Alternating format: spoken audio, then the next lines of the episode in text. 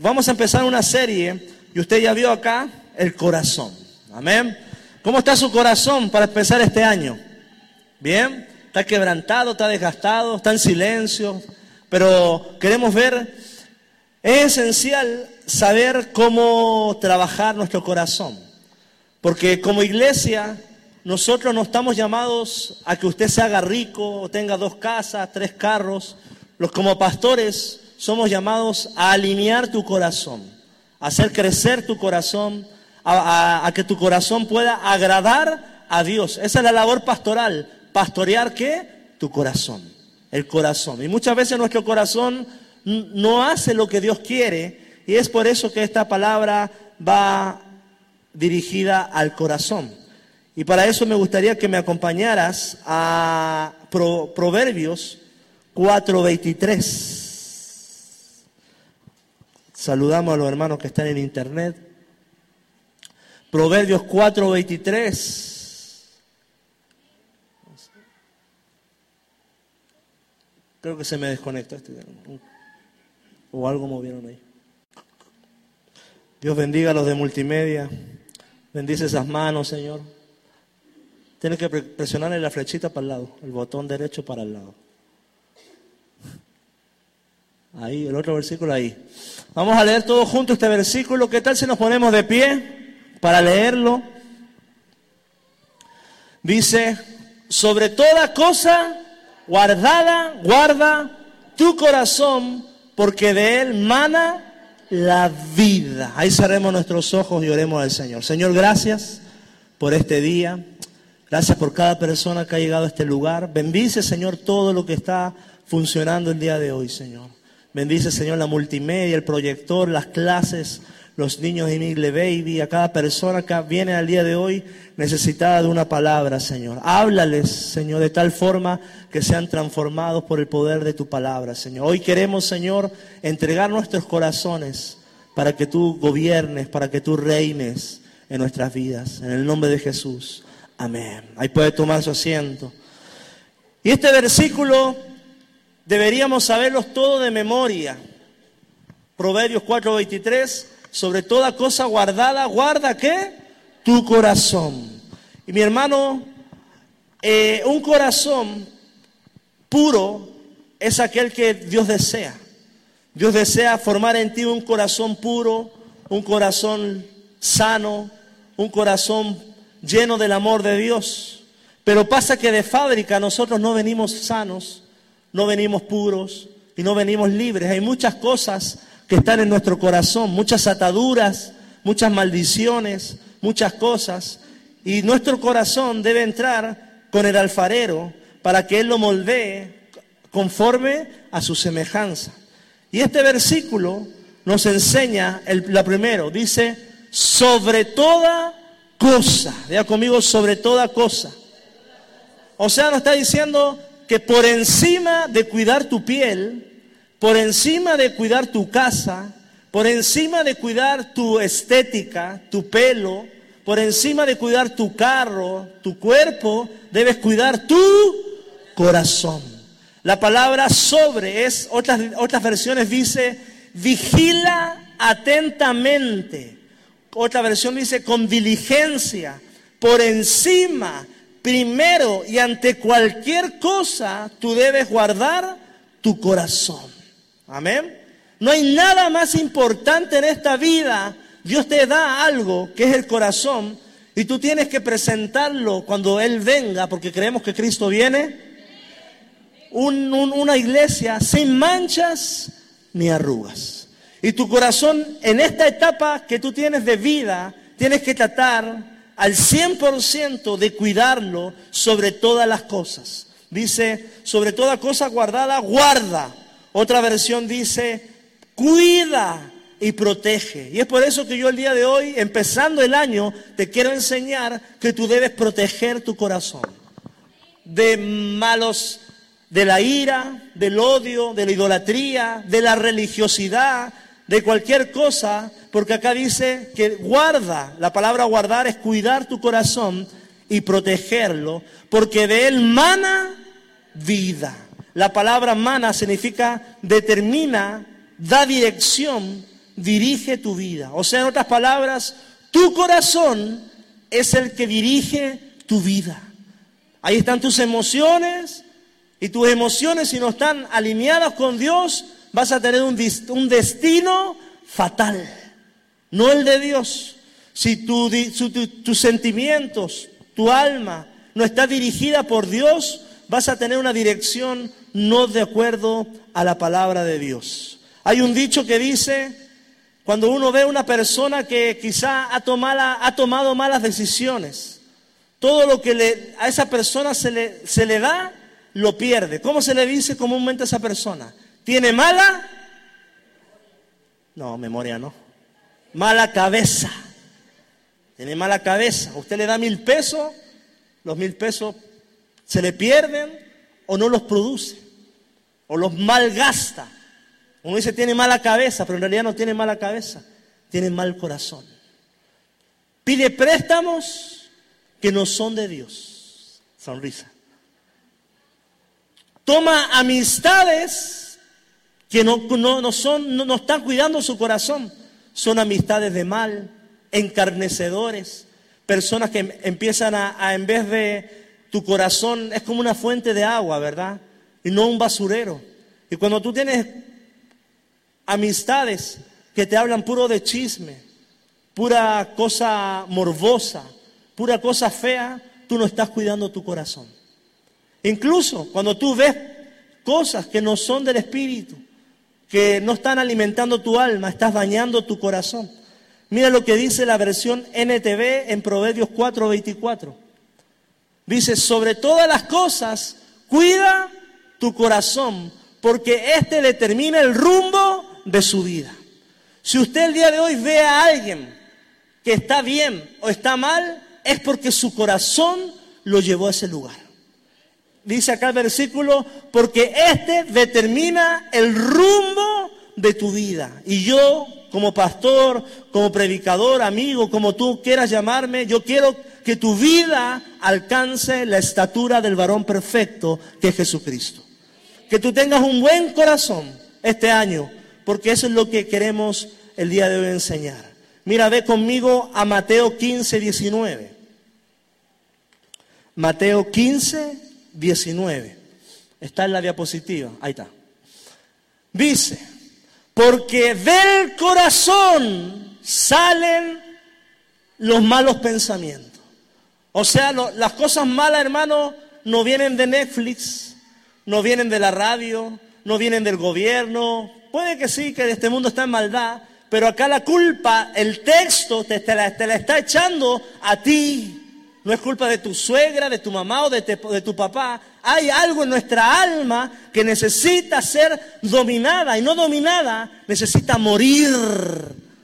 Porque capaz yo siempre digo esto.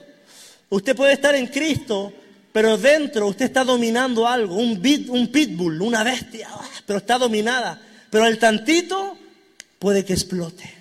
Es por eso que dice la palabra que debemos crucificar nuestra carne, no amarrar ese, esa naturaleza pecaminosa, porque dice, porque del corazón salen los malos pensamientos, los homicidios, los adulterios, las fornicaciones, los hurtos, los falsos testimonios, las blasfemias. Amén. Tu corazón, mi hermano, tiene un problema. Tu corazón no es así como está, como rojo. Siempre lo pintan rojo, pero el corazón del hombre nace negro. Porque te está diciendo esta palabra. Toda tu vida vas a tener que lidiar con un corazón que tiene la tendencia a pecar. Si es que no logras guardar su palabra.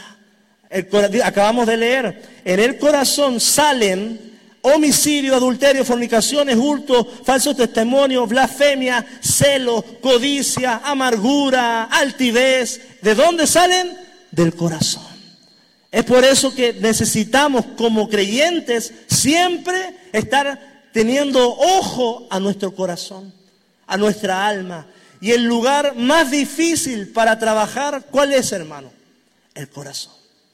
Si tú tienes dinero, y no te puedes arreglar la cara como yo, nacimos así, tú te la puedes cambiar. Tú pagas 300 mil pesos, te vas a Colombia y te arreglas el caracho, ¿no? Si tienes un poquito de panza, te arreglas la panza. Si quieres arreglar tu casa, llamas a un albañil. Si tienes problemas a, algo, hay, todo hay, hay, una solución. Pero para el corazón, el único que escudriña el, el interior, hasta los tuétanos, los pensamientos más internos, es Dios. El único que es capaz de resolver el conflicto de tu alma, de tu corazón, de lo que hay dentro de él, es Dios. Por eso, sobre toda cosa guardada, guarda tu corazón. El, el corazón gestiona, administra todo lo que nos pasa en la vida. Es por eso que si usted es sabio, cuando alguien le dé una mala noticia y usted tiene paz en su corazón, usted tiene confianza, dice que usted no va a temer de esa mala noticia. Cuando alguien le, diga una palabra inútil, fracasado, porque si usted no administra su corazón, usted lo va a atar a su alma. Y usted va a vivir en pos de lo que dice alguien, no de lo que dice Dios. Porque el lugar más difícil para trabajar, ¿qué es lo que es? Dios. Y dice, sobre toda cosa guardada, guarda tu corazón. Diga conmigo, guardar el corazón. Ahora los que somos padres, usted es llamado a guardar el corazón de su hijo. Cada vez que usted pelea delante de ellos, no está guardando su corazón. Los está maldiciendo. Cada vez que se queja de cuánto gana, los está maldiciendo.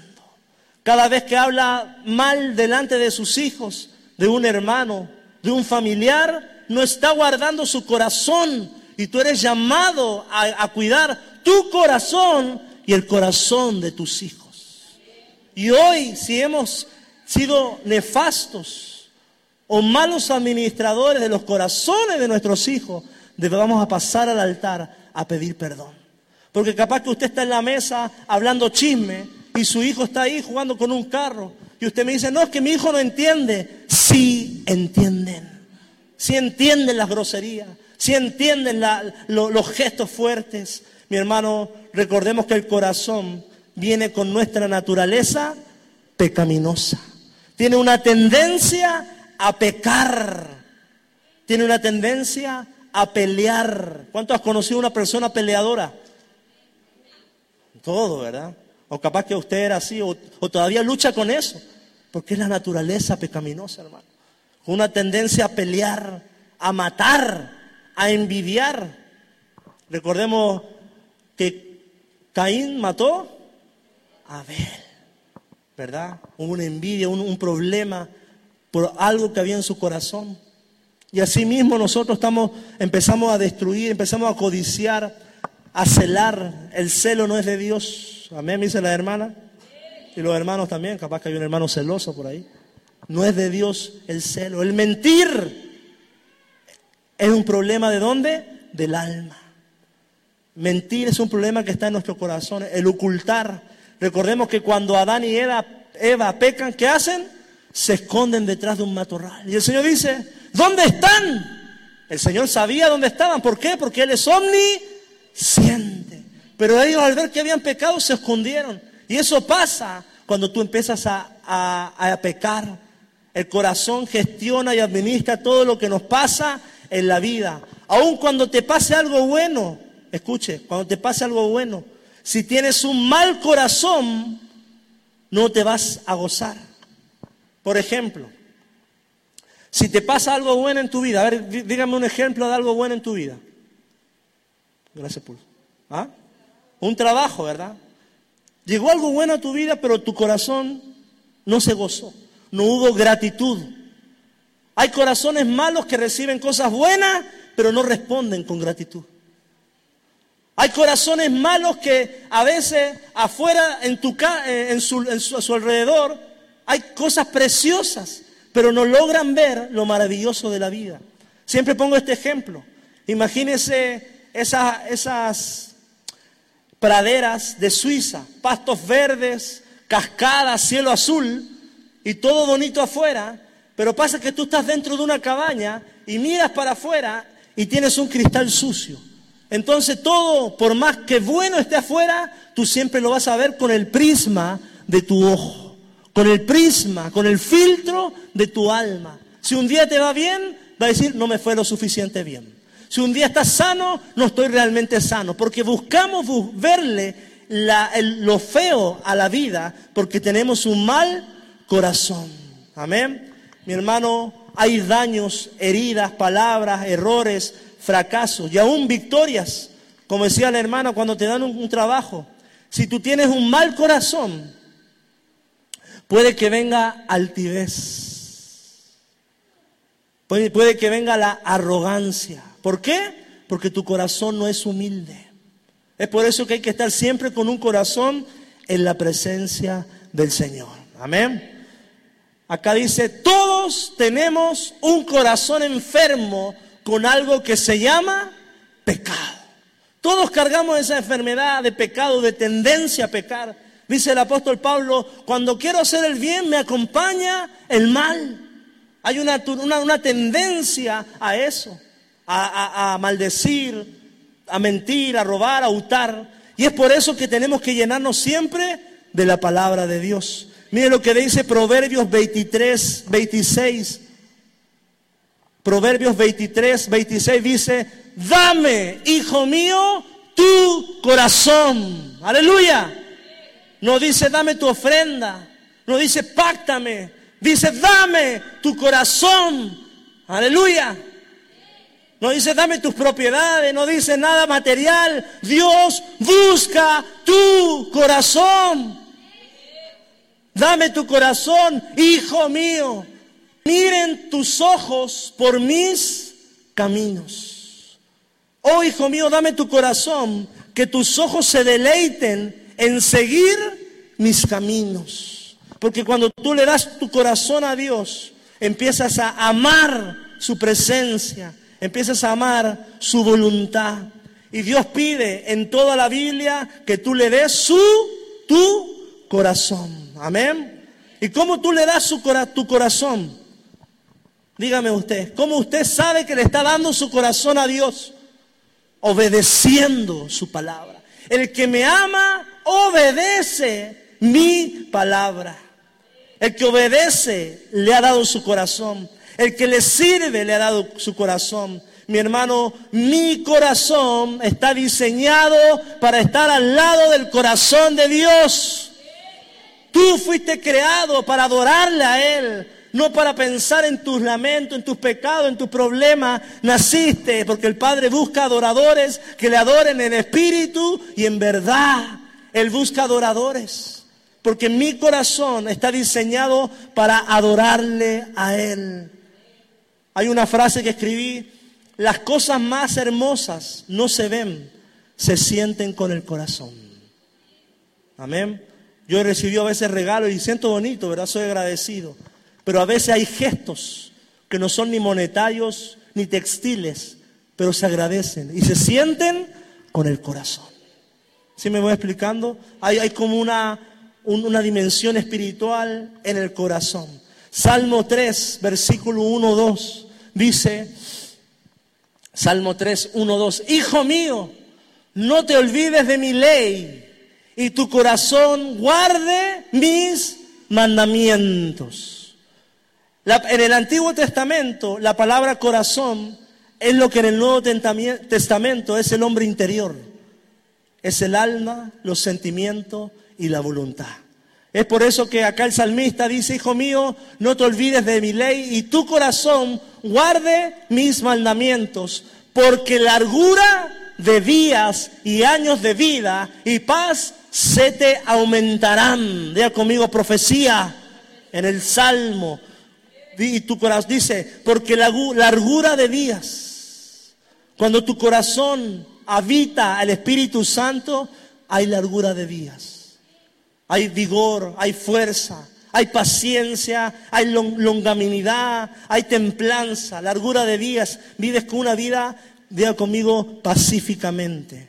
Y dice, años de vida, porque tú puedes tener años aquí en la tierra, pero años de calamidad, años de enfermedad, años de turbulencia, años de desesperación, años de deuda, pero con Cristo y guardando su palabra en tu corazón tienes años de qué? De vida. Amén. Mi hermano, usted es llamado a amar a Dios y Dios te da la oportunidad de si estás en, tu casa, aunque sea con un plato de frijoles y medio bolillo, tú estás disfrutando la vida de Cristo. Amén. Si usted llega a su casa, hermano, y viene un espíritu de tristeza, viene a atacar tu mente y quiere turbar tu corazón para que tu corazón empiece a dudar de Dios, empieza a llenar tu corazón de, de de, cosas malas. Y es ahí donde tenemos que administrar y guardar nuestro corazón. Dice la palabra que tenemos que pensar en qué? En todo lo bueno. ¿De qué voy a pensar del hermano Humberto? De todo lo bueno de Humberto. Usted no ande pensando lo malo. ¿De qué voy a pensar de la hermana Reina? Todo lo puro de ella. El diablo tiene la chamba de ver todo lo malo y el Dios y los hijos de Dios tienen el trabajo de ver todo lo bueno. Todo lo bueno, todo lo puro, todo lo que es de buen nombre, todo lo que es digno de admirar. Un buen corazón tiene la capacidad de extender vida y traer paz, un pacificador. En el Antiguo Testamento había un profeta que se llamaba Samuel. Se desecha a un rey, primer rey de Israel, ¿cómo se llamaba? Saúl. Se desecha por desobediente y varias cosas. Y el profeta es enviado a oficiar un ungimiento. Pero el profeta aún tiene un problema de afinación espiritual con respecto a, cómo mide Dios. Y eso lo vamos a ver en primera de Samuel 16, 7. Aún en el Antiguo Testamento vemos que Dios está interesado en el corazón, no en las apariencias. Dice, y Jehová respondió al profeta Samuel, no mires su parecer. Si usted se va a casar, no mire su parecer. Tiene que mirar su interior. Amén. No mires su parecer, ni a lo grande de su estatura, porque yo lo desecho. Porque Jehová no mira lo que mira el hombre, porque el hombre mira lo que está delante de sus ojos. Pero Jehová mira el corazón. En el Antiguo Testamento Dios está enfocado en ver el corazón. Y sabemos la historia, llega Samuel y llegan los hijos de David, grandes, maceteados, ¿verdad? Fortachones, bañados, y Dios le dice, y David lo va a ungir, va, Samuel lo va a ungir y el Señor le dice, ese no es, ese no es, ese no es, ese no es, hasta que llega el hombre conforme al corazón de Dios, el rey de Israel, David. Porque el hombre mira lo que está delante de sus ojos, pero Jehová mira el corazón. Cuando usted rente, cuando usted haga un negocio, cuando usted hable con alguien, Puede ver a alguien que quizá tiene buena apariencia, tiene una, facilidad de, de palabra, tiene lengua de oro, pero si usted no está en el espíritu, no tiene don de ciencia, no va a poder discernir. Y tú debes saber entender lo que Dios quiere hablar a tu vida. Yo me hago una pregunta, ¿cómo podemos ver el corazón? ¿Cómo podemos ver el corazón de alguien? Y lo dividí en dos cosas. ¿Cómo yo puedo saber que usted tiene un buen corazón o un corazón conforme al corazón de Dios? Por cómo usted habla de los demás. Porque de la abundancia del corazón habla la boca. Si usted habla mal de su mamá, de su papá, de su tío, de su hermano, de Tierra Blanca, ah, este, esta ciudad de calor, fea, tienes un mal corazón. Porque Dios ama tierra blanca. Tu, familia, te quejas de tu familia, te quejas de tu sueldo, te quejas de todo. Por cómo hablas, significa que tú tienes un mal corazón.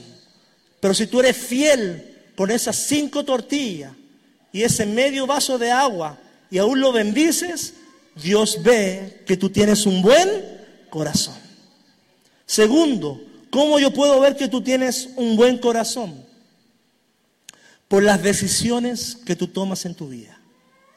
Porque el necio y el simple toma malas decisiones. el primer camión que, que pasa lo agarra, pero el sabio toma buenas decisiones.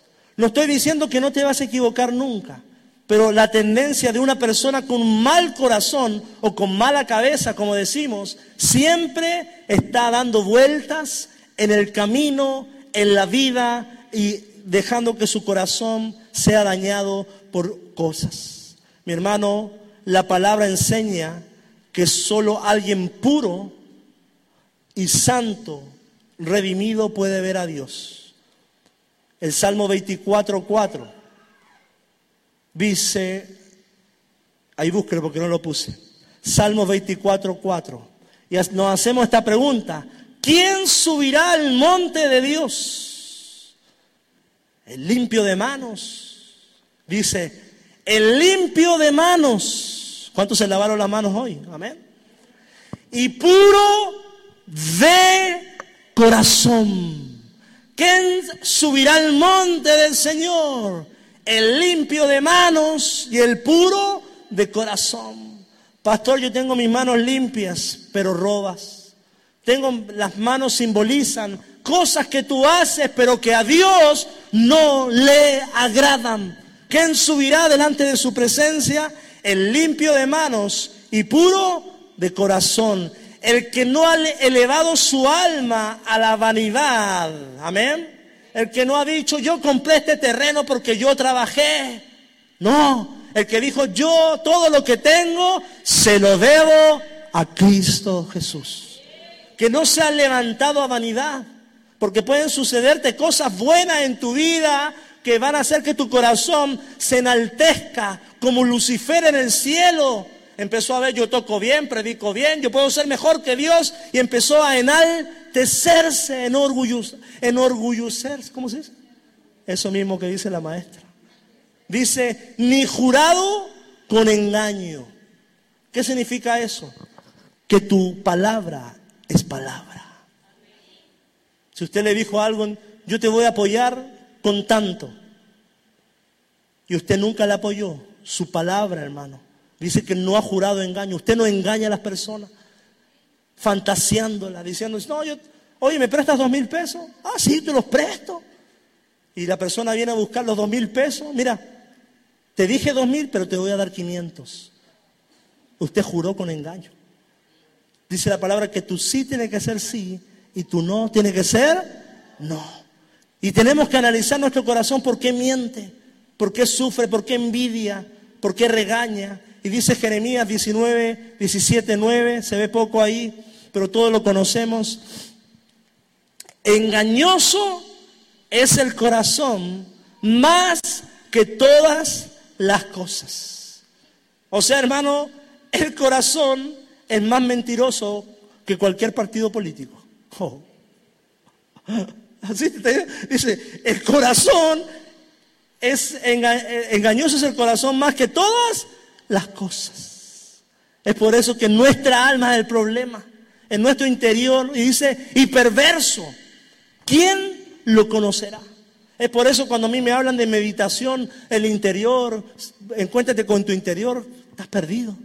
En tu interior vas a encontrar duda. Y si te concentras afuera en el mundo, vas a encontrar distracción. Debemos meditar en qué? En la palabra del Señor. Proverbios 21, 2 dice la palabra, todo camino del hombre es recto delante de sus ojos. Usted quizá ha hablado con un primo, con un hijo, no, si estoy bien, es así, yo siento que es así, y la persona está enfocada y, cerrada a querer cambiar su vida. Este es el amor de mi vida, este es el trabajo de la oportunidad, este es el sueño americano. Todo camino del hombre es recto delante de sus ojos, porque tú eres el, tú eres el único juez de eso. Pero mira lo que dice la palabra. Dice, todo camino del hombre es recto en su opinión, mas el Señor pesa los corazones. Dile a la persona que está a tu lado, pesa los corazones. Usted le puede mentir a alguien y la persona le va a creer la mentira, pero Dios dice que Él toma el corazón y pesa. A ver, ¿este es justo o es chanta? ¿Este es cristiano de verdad o cristiano de mentira? Empieza a pesar, a ver, en una balanza de justicia. ¿Y cómo usted tiene más justicia en su corazón? Guardando los diez mandamientos. Practicando el sermón del monte. Caminando en obediencia bajo el ejemplo de quién? De nuestro Señor Jesucristo. Y el Señor empieza a pesar su corazón. ¿Ese hijo es un hijo de honra o un hijo de deshonra? Amén. Y este año yo hablo del corazón, iniciando, para que usted sea un hijo de honra de Dios. Amén. Ahí se me fue el corazón. Está mal pesado, ¿eh? Ezequiel 36, 26.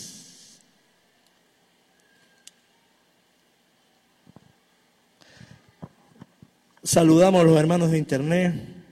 Ahí están motivados. Gloria a Dios. Ezequiel 36, 26. Dice la palabra, os daré corazón nuevo. Ya conmigo, voy a estrenar.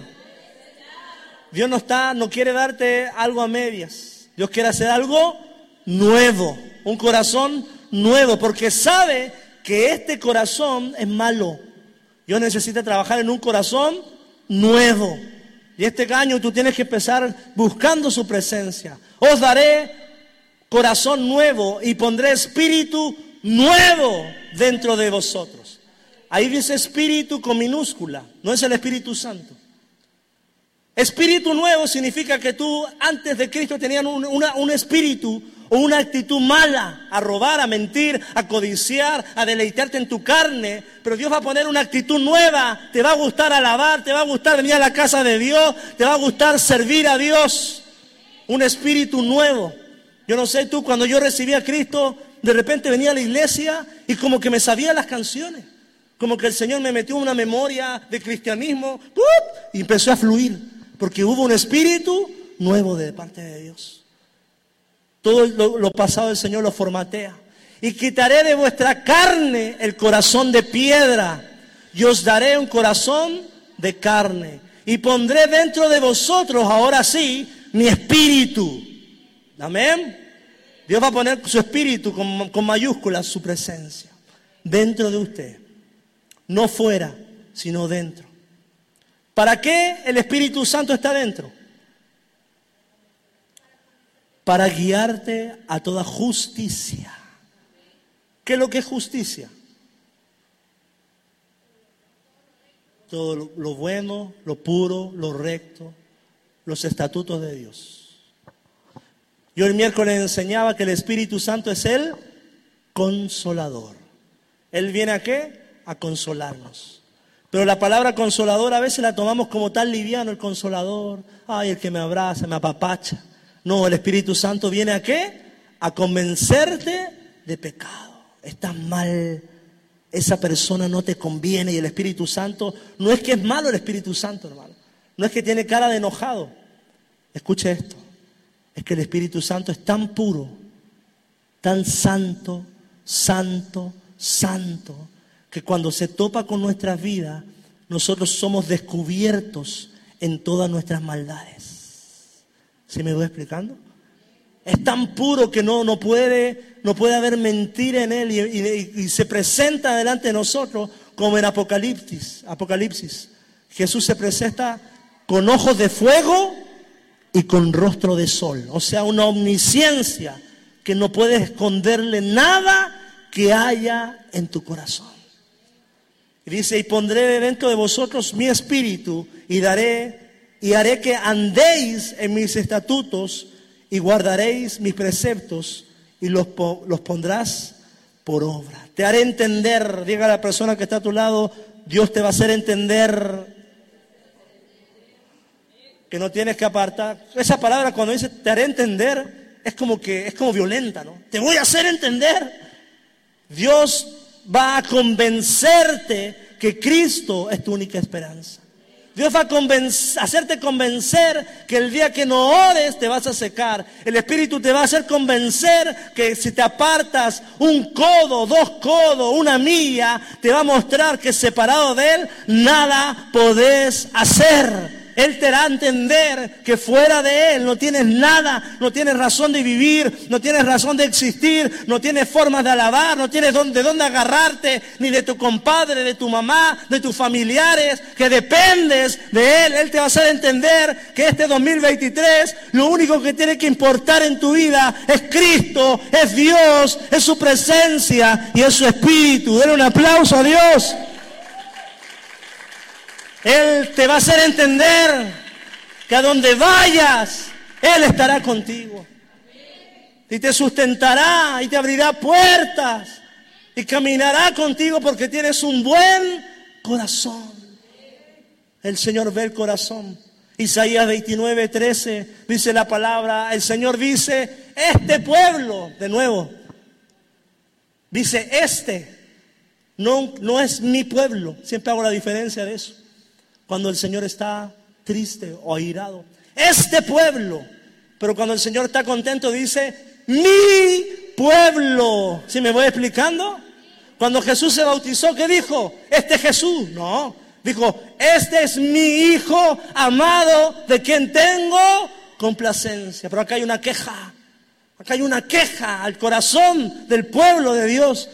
Este pueblo me alaba con la boca y me honra con los labios, pero su corazón está lejos de mí. Santo el Señor.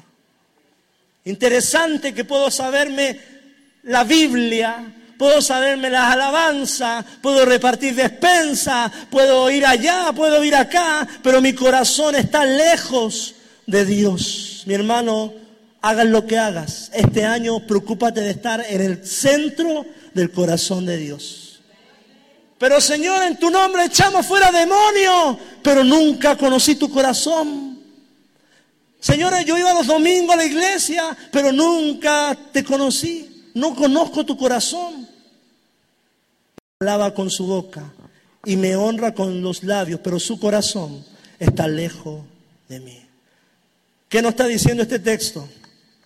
Que el problema no es el exterior, sino el interior. Y tú, hermano, tienes un problema. Y yo tengo un problema. ¿Y ese problema cómo se llama? Pecado. Pecado es alejarme de Dios. Es un corazón pecaminoso. Y este año, hermano, no puedes seguir viviendo como un cristiano a medias, sin orar, sin leer la Biblia, sin ni ayunar, sin servir, sin adorarle, sin predicar su palabra, sin ganar almas, hermano, tenemos que levantarnos en su presencia para obedecerle a Él. Dios ama los buenos corazones. Y dice la palabra en el Sermón del Monte, Mateo 5.8, ahí búsquelo. Bienaventurados. ¿Si lo tiene? Como dice, a ver si lo leemos a la cuenta de tres. Uno, dos, tres. Bienaventurados, limpios de corazón, porque ellos verán a Dios. ¿Está entendiendo? Bienaventurados, bendecidos, dichosos, dignos de envidia Bienaventurados los limpios de corazón. O sea, el, problema, hermano, está en nuestro interior. No dice bendecidos los que van a la casa de Dios. El Nuevo Testamento es más fuerte, la medida. No dice bendecidos los que tienen tres casas, porque esos verán a Dios. Dice bienaventurados los limpios de corazón, porque ellos que van a hacer, ver a Dios. Mi hermano, ¿y cuál es tu objetivo como creyente? ¿Tener un buen trabajo? Estás mal. Tener una casa en Veracruz, estás mal. Tu objetivo es ver a Dios. Si eso es tu objetivo, tu corazón está mal. Si, no, ese, si, no, ese, si ese no es tu deleite en esta tierra, no sé qué vas a ir a hacer al cielo. Porque allá vamos a estar viendo a Dios cara a cara. Allá vamos a estar alabándole día y noche. Nuestro objetivo es ver a Dios en esta tierra. Y el gran mandamiento en Mateo 22, 37 dice, amarás al Señor tu Dios con todo tu corazón, con toda tu alma, con toda tu mente y con todas tus fuerzas. A Dios no le gustan los segundones. Dice todo tu corazón, toda tu alma, toda tu mente y todas tus fuerzas. Miren lo que dice Lucas 6:45. Este está bueno.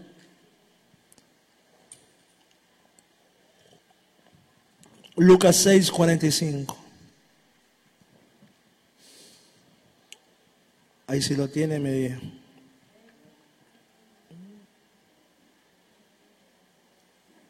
¿Lo tiene? Amén. Amén. Dice, el hombre bueno del buen tesoro de su corazón, sácalo bueno.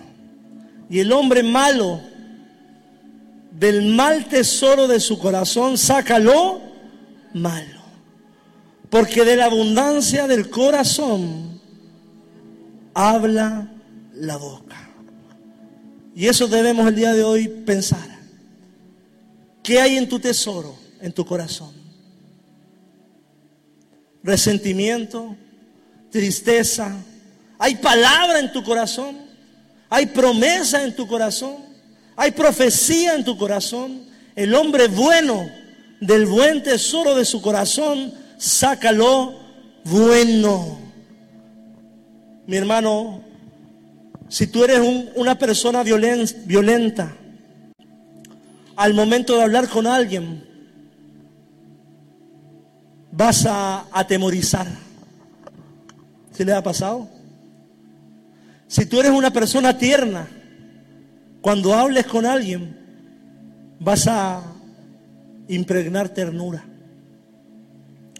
Si tú eres una persona airada, lo que tú portas, lo contaminas en el ambiente, sea la ira, sea la mentira, sea el pecado. Cuando tú tienes paz y aunque venga otro a decirte ta ta ta ta ta ta ta ta, ¿tú cómo te quedas? Con paz. Porque del buen tesoro de tu corazón sale qué? Lo bueno.